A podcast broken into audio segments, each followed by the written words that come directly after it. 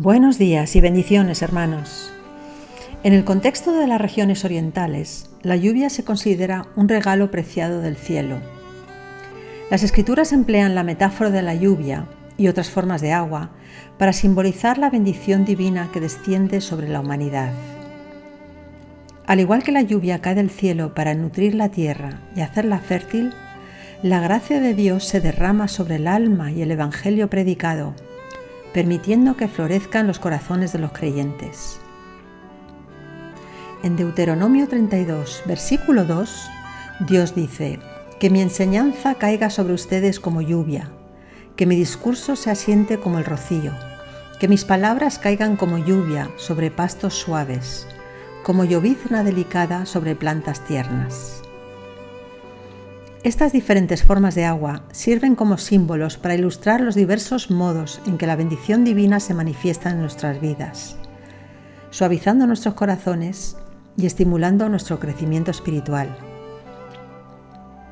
Igual que la lluvia suaviza y disuelve la tierra dura y seca, la bendición de Dios ablanda los corazones endurecidos, permitiendo que la palabra de Dios arraigue profundamente en las conciencias de aquellos que la reciben. El texto dice que Dios espera que su discurso se asiente como el rocío. El rocío es la provisión de la naturaleza para renovar la faz de la tierra. Cae de noche y sin ella la vegetación moriría. Es este gran valor renovador lo que utilizan las escrituras como símbolo de refrigerio espiritual. Así como la naturaleza se baña en rocío, el Señor renueva su pueblo el rocío cae imperceptiblemente y así obra también el Evangelio. Penetra en el corazón de las personas de manera silenciosa pero profunda, ablandando, refrescando y permitiendo que la semilla de la verdad eche raíces en nuestra alma. Lo curioso del rocío es que nunca aparece mientras haya calor o viento. Para que haya rocío, la temperatura debe descender y el aire debe llegar a un punto de frescor y reposo, o sea, descanso absoluto. Y para que la gracia de Dios traiga descanso y renovación, también debemos conseguir un punto de quietud ante Él. Es en esos momentos de quietud cuando recibimos la presencia de Dios.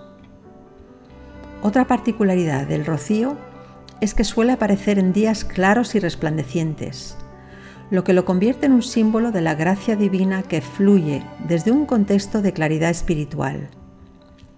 La gracia divina no fluye si hay oscuridad de la ley o tormentas del pecado. El texto también nos habla de la llovizna delicada. Es otra forma de lluvia que cae delicadamente, pero que acaba atravesando la superficie de igual manera.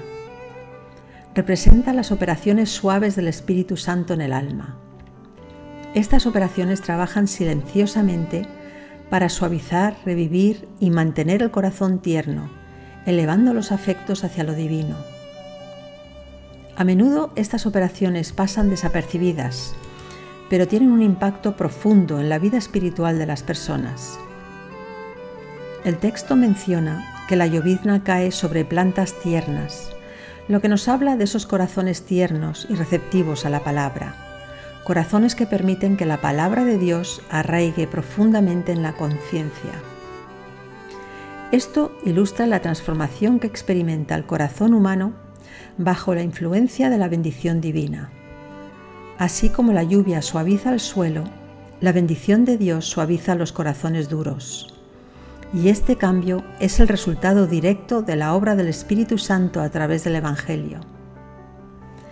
En resumen, el pasaje en Deuteronomio 32, versículo 2, nos enseña que la bendición divina se manifiesta de diversas maneras en nuestras vidas. Igual que la lluvia, el rocío y la llovizna son todas diferentes, todas son esencialmente lo mismo, son agua. Igualmente las bendiciones espirituales aparecen de diversas formas, pero todas las formas de gracia espiritual tienen el mismo propósito fundamental, suavizar, nutrir y revivir el corazón humano.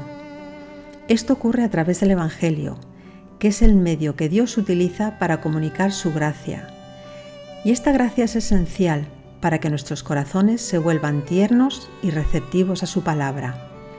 Bendiciones hermanos y hasta pronto.